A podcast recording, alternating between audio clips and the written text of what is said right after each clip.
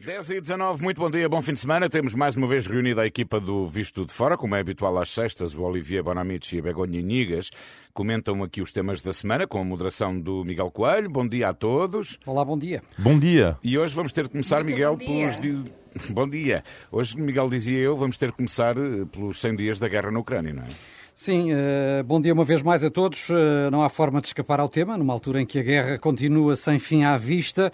Mas eh, primeiro deixem-me só lembrar que o Visto de Fora é uma parceria da Renascença com a Euronet, a rede europeia de rádios. Euronet Plus. E vamos então ao tema Ucrânia, 100 dias eh, depois do início da invasão russa. Esta foi uma semana que ficou marcada pela aprovação de um novo conjunto de medidas eh, económicas contra o regime de Moscovo, eh, incluindo um embargo, ainda que parcial, à compra de petróleo. Estará o regime de Putin, Olivier, a ser finalmente atingido de forma mais incisiva ou poderá ser apenas mais um pacote de sanções? Se- Segundo vários especialistas, o, o impacto eh, a curto prazo é pouco provável, Eh, mas a médio e longo prazo é possível. Agora, eu diria que esta pergunta que tu fizeste seria válida também para as economias ocidentais, porque vamos entrar agora numa fase muito dura. Uh, não só do ponto de vista militar, como do ponto de vista económico. E não há nada pior do que a incerteza. Uh, e uma vez que há uma incerteza militar e também económica, há muitas dúvidas. Neste momento, as opiniões públicas uh, ocidentais têm apoiado uh, a Ucrânia de forma unânime, eu diria, ou quase unânime. Agora, a grande questão é que isto vai ter consequências, como é evidente, também nas, nas nossas economias. Mas eu diria, de uma forma geral, que o que aconteceu com este embargo ao petróleo era impensável, impensável há um ano atrás. Uh, e quando se coloca isto em cima da mesa, que há esta dependência do petróleo russo e também, ainda mais, bom, em relação ao gás, uh, mas é o petróleo que dá mais dinheiro que o gás. Portanto, é o petróleo dá mais dinheiro, mas somos mais dependentes ainda na Europa do, em relação ao gás. É um sinal muito forte, mas cuidado também com as consequências para nós também. E tu, Begonha, acreditas que estas novas sanções poderão ter um impacto mais eficaz do que as anteriores? poderá ter un impacto máis eficaz eh, para con a Rusia, mas eh, o que dicía Olivier, acrecente e continuo, este embargo a petróleo ruso eh, acrecenta presión sobre os prezos e, e, e, e as perspectivas económicas para os nosos países, é dizer, para a Europa, non son as mellores, non é? Porque isto eh, eh tras consecuencias directas, de feito, a OPEC, eh, a OPEP, eh, a Organización do Petróleo, non é? Eh, Mundial do Petróleo, o que, o que mm, confirmou ontem é que precisamente van ampliar non é, a exportación de petróleo. Precisamente todo isto ten a ver co este embargo noso da Europa ao petróleo ruso. Eh, mas os preços non duvidemos que van continuar a subir e as consecuencias são diretas xa en nós. Sim. Sendo que, eh, de facto, me parece também cada vez mais eh, evidente que é eh, progressivamente mais difícil garantir a unidade dos 27 nestas sucessivas sanções à Rússia. Desta vez já foi preciso inventar uma daquelas soluções típicas da União Europeia, que é criar exceções para alguns países. Uh, com a Hungria à cabeça, que até exigiu que o líder da Igreja Ortodoxa Russa fosse retirado da lista da- das sanções. Uh, estaremos a, a aproximar-nos, Olivier, uh, do ponto de ruptura da unidade europeia neste aspecto. É é uma situação muito complicada porque a Hungria jogou muito bem.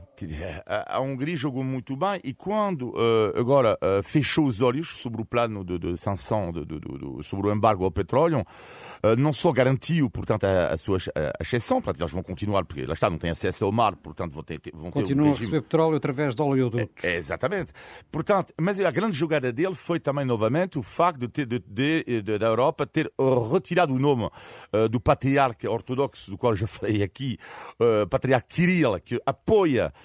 de forma clara a guerra, o que é muito estranho para um homem de fé, uh, mas passando isto, mas a Ucrânia conseguiu, a Ucrânia, a Hungria conseguiu que o seu nome dele seja retirado. E no que diz respeito à Polónia, é igual, hein?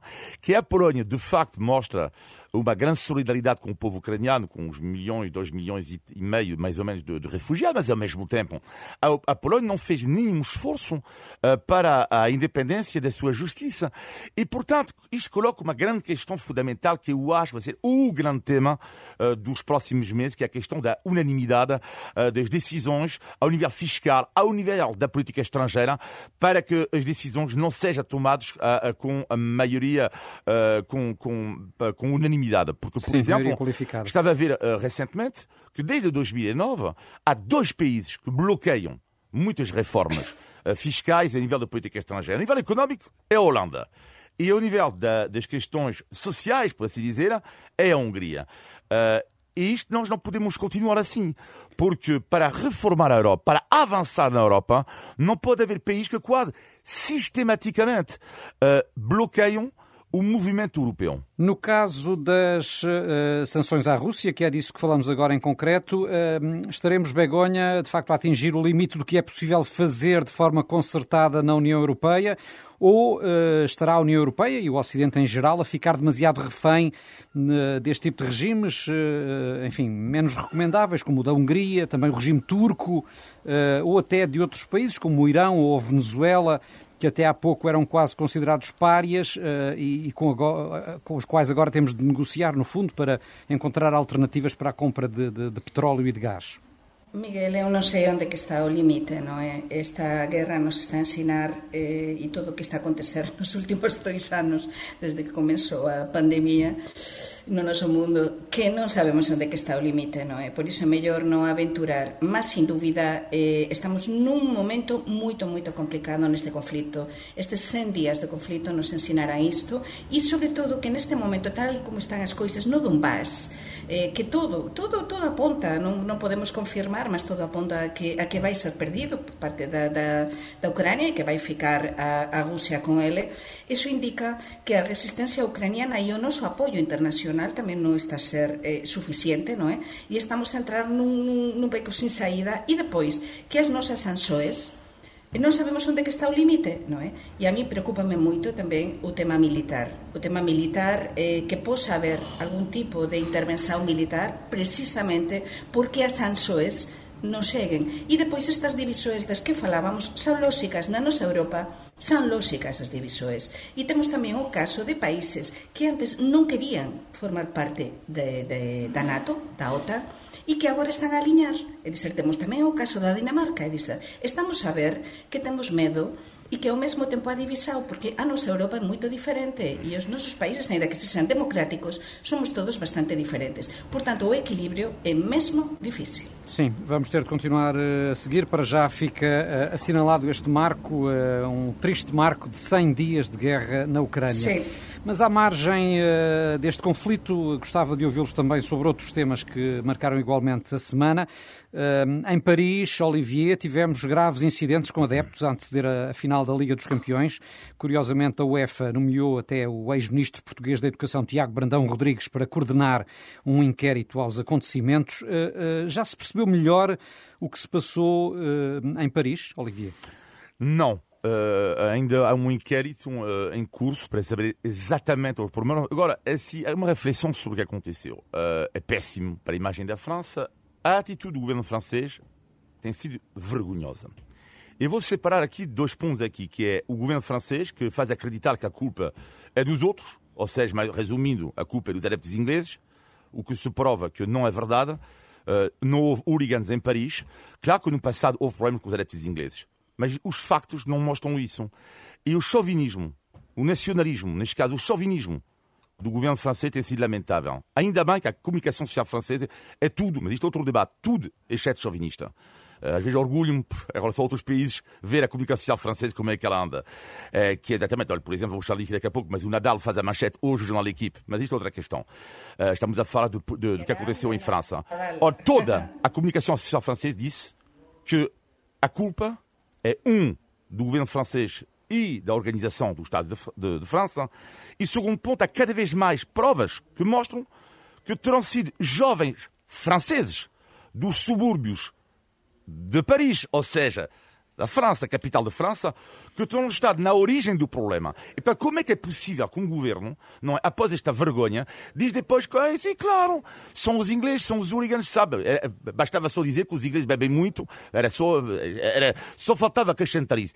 Que falta de responsabilidade, hum. que falta de, lá está, é, o, a arrogância no seu esplendor. Vamos ver uh, também sim, sim, até não, não. a queria, que conclusões dizer... ajuda a chegar o, o ex-ministro Tiago Brandão Rodrigues no âmbito deste inquérito. Mas, mas então, mas, brevemente, Begonha, para concluir concluir este tema. Eh, eu o que quería dizer é que, claro, como o Real Madrid eh, precisamente xogaba esta final, que, que gañou, eh, aquí en España as críticas teñen sido imensas, non é? A, a, da parte do, da organización do goberno francés, e sin dúbida este é un problema tamén para França, é un problema nos suburbios de París, e un problema de descoordinación total. E para mí o máis preocupante é o que dixía Olivier, é dizer, é non asumir as responsabilidades. O goberno francés e a organização deveriam se ter assumido publicamente as responsabilidades. Mas isso, como sabemos, eh, os governos muitas vezes fazem o possível Sim. e o impossível por, eh, por eh, afastar as responsabilidades que têm. Sim.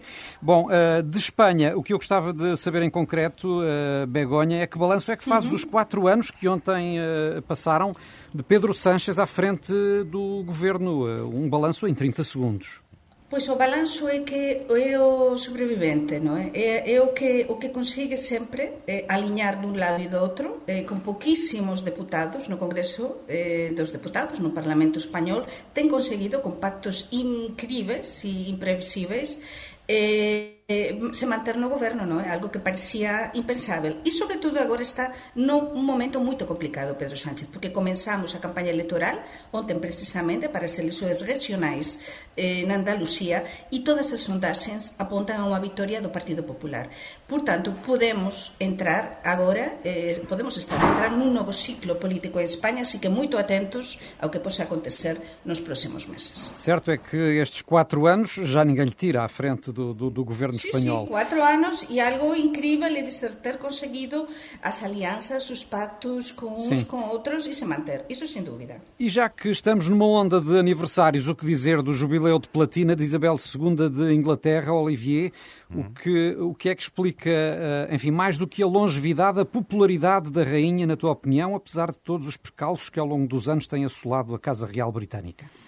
Eu acho que o fascínio que há uh, no, no, mundo, mas na Europa, em relação à Rainha Isabel, uh, tem a ver, na minha opinião, com a, a, nossa sociedade atual, em que tudo decorre super rapidamente. E ela é uma espécie de ponto de fixação. Eu espero ter sido claro que é, quando o mundo há tantas mudanças, um dia sim, um dia não, uma notícia A, notícia B, depois é a guerra, depois é isso, e depois é o Covid. E, e ela é um ponto de fixação. E um pouco nas nossas vidas precisamos, às vezes, um pequeno de, de, de respiração. Afinal, ela é um pouco de, é um monumento mas é um monumento que respira. É uma espécie de palácio, de, de, uma espécie de Torre de Belém ou de Torre Eiffel. Mas a diferença é que ela respira. E é exatamente pouco, um pouco, às vezes na vida precisamos de, um, de uma. de alguém que esteja, esteja lá a nos acompanhar e ela de facto nos acompanha há, uhum. há, tanto tempo que ela quase faz parte um pouco uh, de, das nossas vidas, por assim dizer. Não? Será isso, uh, Begonha, ou será apenas isso, sendo tudo de um país que, que se mantém igualmente monárquico e que uh, tem monarcas, enfim, bastante mais jovens do que a Rainha Isabel II? Como é que olhas para este autêntico fenómeno que é o reinado de 70 anos da Rainha da Inglaterra? Un fenómeno admirável. Primeiro, Isabel II é unha resistente. Lembremos que Isabel II eh, foi, pronto, eh, é, rainha un bocado por acaso, non é? Eh, por, eh, por acaso, porque ela non estaba, digamos, eh, para ser, non é? O seu pai, xa para comenzar, non estaba para ser rei. E entón, eh, unha rainha que todos pensaban que o seu reinado podería ser breve, non é? E unha rainha que demostrou eh, saber evoluir nunha sociedade como a británica e que pode estar máis alén do que parece, mas ao mesmo tempo moito centrada e moito focada no que acontece no Reino Unido e sempre como a proteger. Acho que os, os británicos ven na súa gaiña esa muller que sempre está lá por cima de todo e que máis unha deles mas que ao mesmo tempo mantén a esencia eh, do Reino Unido. E iso, eh, iso é o que, o que faz que os británicos tenha este, esta admiração tão grande pela sua rainha. Mas o que eu gostava também de, de, de saber de ti, Begonha, uh, como espanhola, uh, o que é que explica as eventuais vantagens de uma monarquia face à República em pleno século XXI? Primeiro, as sociedades británicas, a sociedade británica e española son totalmente diferentes, non é? Os británicos son moito pro monarquía, non é? No caso, no caso español non somos pro monarquía, a historia o demostrou. Éramos Juan Carlistas, como eu xa expliquei neste programa, non é? O Juan Carlos I até que chegou todos os incidentes que chegaran, non é? Do elefante, de, de, de, de todas, eh, sí. en fin, a, a suposta corrupción. E entón, en España estamos sempre moito divididos. Durante moito tempo, eh, durante os primeiros 30 anos da monarquía do, do Juan Carlos I, eh, as, a maior parte das persoas eran Juan Carlistas, non monárquicas. É? Mas, en cuanto acabou ese fascinio, digamos, entramos nunha fase moitos republicanos a, se, a, a dizer que eran republicanos e a crecer o número de republicanos. Neste momento non é o mellor momento para a monarquía en España. O rei Filipe realmente o ten moito difícil, moito mesmo difícil e podemos dizer, eu posso dizer que a sociedade española está mesmo bastante dividida mm. con o tema da monarquía o que non acontece no Reino Unido. E para um francês republicano, eh, como é que olha para este fenómeno das monarquias? Bah, quer dizer, uh, como francês eu sou republicano, mas no entanto em França existe uma monarquia, portanto é uma monarquia escondida, quer dizer, vê-se o presidente francês parece que ele ainda está nos tempos claro. dos reis. Manda, portanto, manda muito. Uh, agora a questão é que o que é interessante, diz que, que, que é mesmo verdade, que é, eu fiz um trabalho há um ano atrás sobre a monarquia espanhola e a monarquia britânica uh, para, para a televisão. Uh, e lembro de uma sondagem no jornal ABC, jornal espanhol, uh, que não pode ser acusado de ser de esquerda, e o jornal ABC dizia que os espanhóis eram divididos, mas o que era interessante era ver a divisão. Portanto, os espanhóis eram mais ou menos assim. Diz-me para quem tu votas e te direi para se tu és a favor da monarquia ou, do, ou da república. Resumindo, alguém que vota em Espanha para a extrema-esquerda é republicano, alguém que vota para o PS anda mais ou menos dividido, e alguém que vota para o PP e o partido Vox será mais pro-monarquia ou ou, pro, do que republicano. E havia um espanhol que dizia uma coisa, um escritor espanhol, esqueci-me dele na altura, que disse algo que me marcou, que o problema às vezes da monarquia é que passamos de uma espécie de imunidade para o estado de impunidade. Uh, e acho uma reflexão interessante. Muito bem, faltam agora 25 minutos para as 11 da manhã. Lembram que estamos no Visto de Fora. É um programa que fazemos aqui todas as semanas em parceria com a Euronet, Rede Europeia de Rádios. Euronet Plus. E por cá tivemos, desde o último visto de fora, a eleição de Luís Montenegro para a liderança do PSD eh, e por uma margem eh, muito folgada. Eh, teremos aqui Olivier líder para quatro anos, até às próximas eleições, e com um perfil para fazer sombra a António Costa, ou nem por isso? É complicado dizer isto, ainda é muito cedo. Eu diria que há, há, há dois pontos, neste momento, uh, que uh, jogam mais ou menos ao seu favor. Uh, o primeiro é o facto de, na última semana eu disse que era preciso um projeto alternativo ao Partido Socialista. E a alternativa, ela funciona através de propostas, sejam elas boas ou maus, depois cada um faz a sua opinião. É por isso que eu disse que esta força da iniciativa liberal é exatamente ficar claríssima no modelo de sociedade que eu proponho. E quando Luís Montenegro já faz a proposta de um IRS, portanto, se não me engano, de 15% para os jovens de menos de 35 anos ou 40, não me recordo exatamente a idade. Uh, olha, e já é uma proposta concreta. Tu podes discordar completamente da proposta, mas é uma proposta concreta. E quando ele diz o adversário do PSD é, antes de tudo, o PS, ao contrário do seu adversário nas eleições lá para a presidência do PSD, que ele fazia, era claro com o Chega, nunca falar com o Chega, uh, Luís Montenegro, ele não disse isto. Ele não disse nunca falar com o Chega. Ele diz o principal adversário é o Partido Socialista. Também lá, eu acho que está claro. Portanto, quem vota PSD já sabe que, eventualmente, pode haver um dia uma negociação uh, com o Chega. A partir daí, tu votas em função da tua consciência. Mas é esta clareza, no início do, do seu mandato, que eu acho eu, que ela é positiva para o eleitorado, que ele procura. Hum. Não, não falo por mim, mais uma vez eu, até, eu faço uma análise. Hein? E para ti, Begonha, quais são os principais uh, desafios de Montenegro? Será a oposição a Costa? Será a afirmação interna e conseguir a unidade do próprio PSD? Será lidar com a concorrência à direita, com a Iniciativa Liberal, o CDS, o Chega, etc.?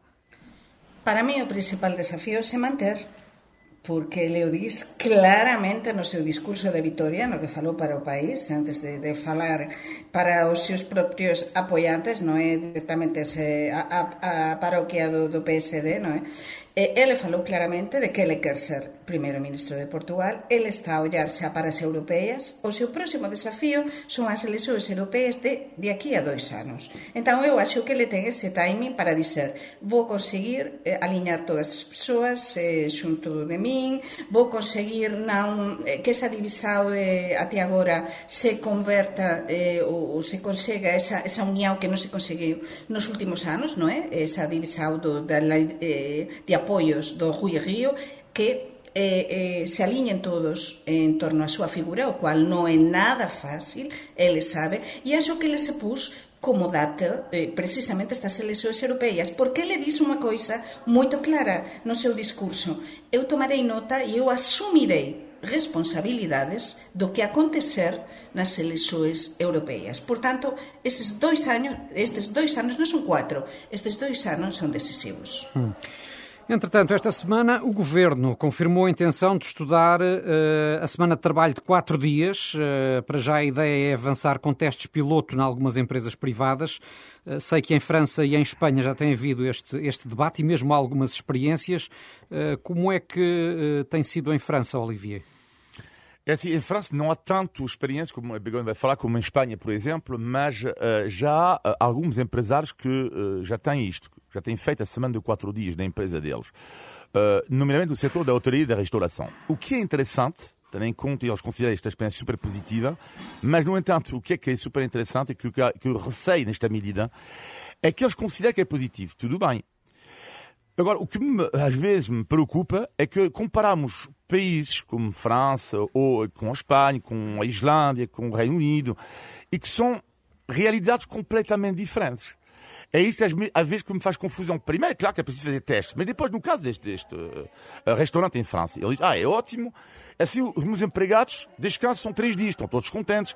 E depois eu pensei: então, mas eles descansam três dias durante a semana, durante a semana. Então, mas então em Portugal Estamos em Portugal, eu conheço muitas pessoas que trabalham nesta área, e a minha pergunta é assim, quem é que tem até dois dias de descanso? Nem falo de três, estou a falar quem tem dois dias de descanso.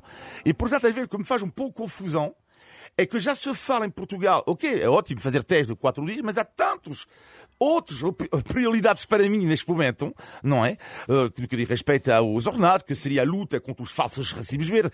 Isto sim é uma vergonha. Hum. Isto sim é uma vergonha. E parece que é sempre antes. É do tipo, vamos vender computador Magalhães antes de nós termos livros, uh, acesso a, a, a, todos. É um pouco se precipitar, na minha opinião, mas, uh, mas não deixa de ser uma, uma, uma pista uh, interessante para o futuro do mercado do trabalho. E em Espanha, Begonha?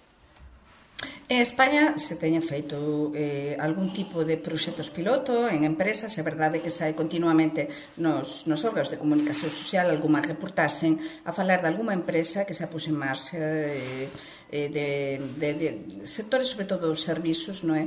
Eh, este tipo de xornadas ou este tipo de, de, de, de empregos que teñen cuatro, cuatro días eh, de traballo por semana. Mas o que eu diría aquí, acrescentaría o que dixo Olivier, é que en Portugal efectivamente é moito importante, por exemplo, tentar conciliar a vida laboral e eh, a vida profesional e familiar. Entón é moito importante que se apostase para mí antes de apostar nas cuatro, nos cuatro días de traballo por semana, eu apostaría no traballo intensivo, como se faz en España, por exemplo, na administración pública. É dizer, das 8 ás 3, por exemplo, para tentar conciliar a vida laboral. Ou, por exemplo, tentar, efectivamente, o que dixía Olivier, que, se, que realmente a persoas que non consiguen descansar dos días por semana, por exemplo. E tentar tamén eh, que as persoas se calla comecen antes a traballar e acaben antes, como acontece no norte de Europa, porque en Portugal as jornadas laborais eh, eh, prolonganse demasiado, non é? E se faz todo moito da parte da tarde. Entón, há moitas coisas que teñen de mudar antes de pôr cuatro días por traballo, eh, ou cuatro días de traballo por semana. Ficam estas sugestões alternativas da, da Begonha. E até assim acabava o visto fora, não é? Se tivéssemos só quatro dias de trabalho. Exato, tínhamos só de, de, segunda à quinta.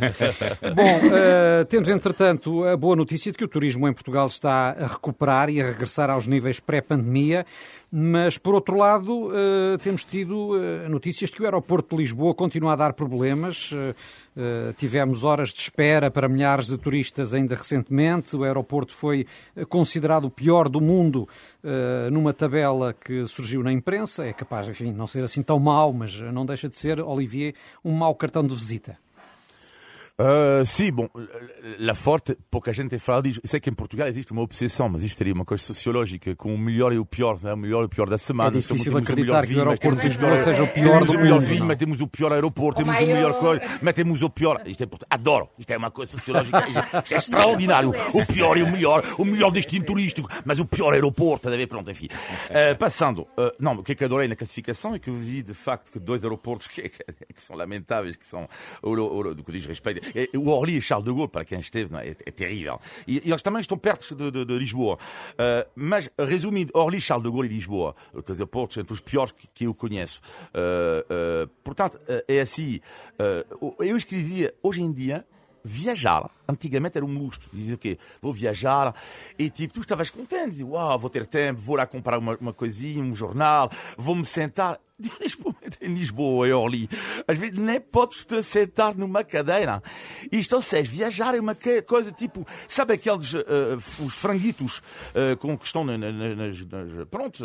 eh, Nos assadores. Exatamente, é a mesma coisa. É considerar, afinal, o, o, o homem não é uma mulher, não é como uma espécie de franguito massacrado ali, como à espera do avião. E depois, claro, tu chegas em Barcelona, em Roma, mas já perdeste 2 quilos, ganhaste sem stress, não sei o quê. É lamentável, é lamentável mesmo. Bom, mas isso aí então já não é típico E de, não é de- típico de de- Portugal. de Portugal, E não é, muito não é. menos só Mas do o aeroporto de aeroporto Lisboa. de Lisboa é péssimo e eu que viaxo moitísimo, como saben, desde há 10 meses e viaxo moitas veces, eh, faxo a ponte aérea Lisboa-Porto, Porto-Lisboa, posso dizer que é verdade, que, que non, non acontece o mesmo no aeroporto do Porto, por exemplo, que eu gosto moitísimo. É dizer, o aeroporto de Lisboa, o problema do aeroporto de Lisboa non é que se xa mau, é que está sobrelotado e que todos sabemos os que moramos en Lisboa que há moitos anos que deberíamos ter un novo aeroporto é un aeroporto que se está, está a encher de xente e é un desastre total porque para, cando te, tenes de, de apañar un voo tens que de chegar con moitísima tensedencia precisamente pela cuantidade de xente que há entón iso dá unha imaxe para o país porque eh, os nosos políticos deberían lembrar que a primeira imaxe dunha persoa que chega de Aviao a Portugal é o aeroporto. Exatamente. é fundamental é fundamental ter cuidado con isto. Ora, muito bem, faltam 15 minutos para as 11. eh, O que não pode agora faltar mesmo no visto fora é o índice de tugalidade. Índice de Tugalidade. Ora, vamos lá então ver se a Begonha e o Olivier acertam no desafio português desta semana. Bom, é certo que pelas piores razões, mas de repente todos ficámos a conhecer a bandeira da Ucrânia, as cores amarela e azul. E ouro sobre azul, o que significa? Ouro sobre azul é, é, é não uma sei. coisa. É, é a cereja em cima do bolo. Do bolo. Não? Não é, não é igual? Deixa ouvir a Begonha? Begonha? Eu non, sinceramente, outras Ouro sobre teño azul, unha ideia, eu acho que mas é. neste caso nunca o vi. E, Sim, portanto, já non ouvi. sei. o Ouro sobre azul. Eu não, é eu tipo, não. é, é daqui, é tipo. É, é, A cereja no topo do bolo, como tu costumas Sim, como não. em Portugal. Sim. É, é, pode dizer-se que sim, não é, Acho Miguel? que sim, acho Pode que sim. dizer Yes, Sim, oh, meu sim, Deus! sim, Acertaste, Olivier, muitos parabéns. Ao fim de 5 anos. Foi 25 anos, vi tudo fora. Olivier, sem dentes, consegue. Un gol, Olivier, Begoña. Sem dentes e sem ajuda. Sem dentes seria Sem falar cabelo. assim. Ora bem, ouro sobre azul usa-se como sinónimo de algo que fica perfeito ou que resulta muito bem. É como a sardinha no pão. É ouro sobre azul. Olha que belo exemplo. Vamos em frente. Índice de Tugalidade. Ora, antes de fecharmos, temos ainda, como sempre, o positivo e o negativo da semana. Vamos ao negativo, Begonha. Pois o negativo estábamos a falar do aeroporto de Lisboa e eu teño de acrescentar que non é só o aeroporto de Lisboa, eu tendo dun lado para outro e amo Lisboa, como saben, mas teño de ser sincera nisto, estou a ver unha descaracterización enorme da cidade. Precisamente, fin de semana pasado, tive festa de anos dunha grande amiga portuguesa e todas moramos en Campo de Urique, nos coñecemos en Campo de Urique, Lisboa, e falábamos precisamente da descaracterización do noso bairro, non é? que un bairro que adoramos, que defendemos, que vestimos a camisola, mas que estamos a ver que se está a descaracterizar. E se falamos con outros barrios, bairros da cidade, indigamos a fama, por exemplo, outros moitos bairros, as persoas van dizer a mesma coisa. Então, acho que os nosos políticos deben ollar, e neste caso temos un, un novo presidente da Cámara Municipal que debería, e o goberno tamén, deberían ollar para isto porque Lisboa non pode perder a súa grande esencia e a súa autenticidade. O pior da semana para a Begonha em direto da cozinha. Ora bem, e o, teu negativo, Olivier? O meu negativo é, é a morte do, do, portanto, um jornalista esta semana uh, francês que se chama Frédéric Leclerc Imhoff, morreu na, na Ucrânia, mas é, o que me marcou, portanto é mais um, não é o primeiro a morrer, mas o que me marcou na morte dele foi o que, é disse a mãe dele. São, esta frase marcou-me imenso esta semana. E passo a citar a mãe deste jovem jornalista francês. Eu penso agora em todas as mães ucranianas que choram os seus filhos. Eu penso em todas as mães russas que nunca mais vão rever os seus filhos. Eu, pelo menos, apesar da dor, sei porque é que o meu filho morreu. É uma frase magnífica. O seu filho morreu pela liberdade de imprensa. Bom, forte, sem dúvida. E o melhor da semana para ti, Begonha? Pois o mellor é voltar a Compostela, esta miña Compostela desde que estou a falar, eu estou a participar nunha conferencia da Comisa UNAT, eh, de, pronto, das, do Comité das Regiões da Europa e estou rodeada de portugueses, de persoas do resto da Europa, persoas que fixeran o camiño de Santiago e volto a Compostela neste ano xa cubeu 21-22, no que isto está cheio, cheio a bombar de peregrinos. E há un ambiente na cidade onde saí a, a xantar coa miña mãe con unha das miñas irmáns e é maravilloso unha quinta feira ver o ambiente que há ese ambiente de peregrinos, de turistas, de universitarios de persoas que, que, que están a disfrutar e a viver a vida e a viver o camiño de Santiago.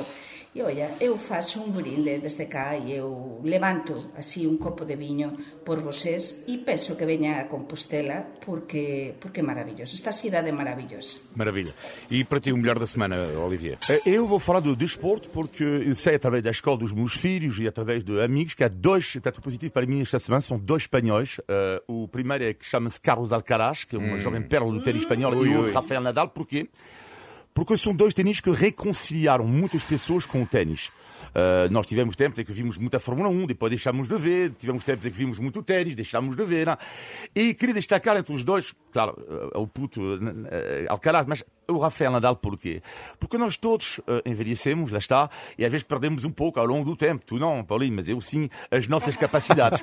eu estou sempre em admiração perante um atleta é que está à beira do é fim da carreira e que marcou a história do seu desporto. Eu sei que ele joga hoje à tarde, às duas da tarde, e pode ser honesto consigo, com vocês. Mesmo que ele jogasse com português, mesmo que ele jogasse com um francês, iria torcer por, torcer por ele, porque antes de eu gostar de nacionalidade, eu gosto dos grandes campeões. E Rafa Nadal esperam que ele ganhe o, o torneio do Roland Garros para se despedir em grande uh, do ténis. Não te esqueças disso quando o Ronaldo voltar a jogar com França. Exatamente, tá exatamente. Mas, mas o Rafael Nadal é uma excelente, além disso, é um excelente exemplo para os nossos filhos. Agora fiquemos... Porque é a ética profissional. Isso mesmo, isso mesmo. Tirando os tiques, cada vez tem mais. Uh, Rafael Nadal e que me irrita um bocadinho. Bom, e hum, agora tem um novo tique que é, que é antes de, de ir às entrevistas no final dos encontros, uh, desaperta os atacadores, volta a apertar, muda a garrafa de água de sítio, para além daqueles gestos todos antes de servir. Bom, entretanto, vamos estar todos sempre muito atentos ao Carlitos Alcaraz, que infelizmente o ano passado esteve no nosso Estoril Open, mas que não tinha público nas bancadas para o apreciar devidamente. É? Da próxima é. vez vais ver. É, exatamente. Ora bem, Estamos no final de mais um Visto Fora. Todas as semanas conversamos sobre a Europa, Portugal e os portugueses. Podem enviar os seus comentários e sugestões para vistodefora.rr.pt. Olivier, Begonha, Miguel, muito obrigado. Obrigado, Bom fim Paulinho. de semana. Tu és ouro do Brasil, Paulinho. Olha que eu já ganhei em cima do bolo. Eu já ganhei o dia, já ganhei o dia. Bom fim de semana. Bom fim de semana, obrigado.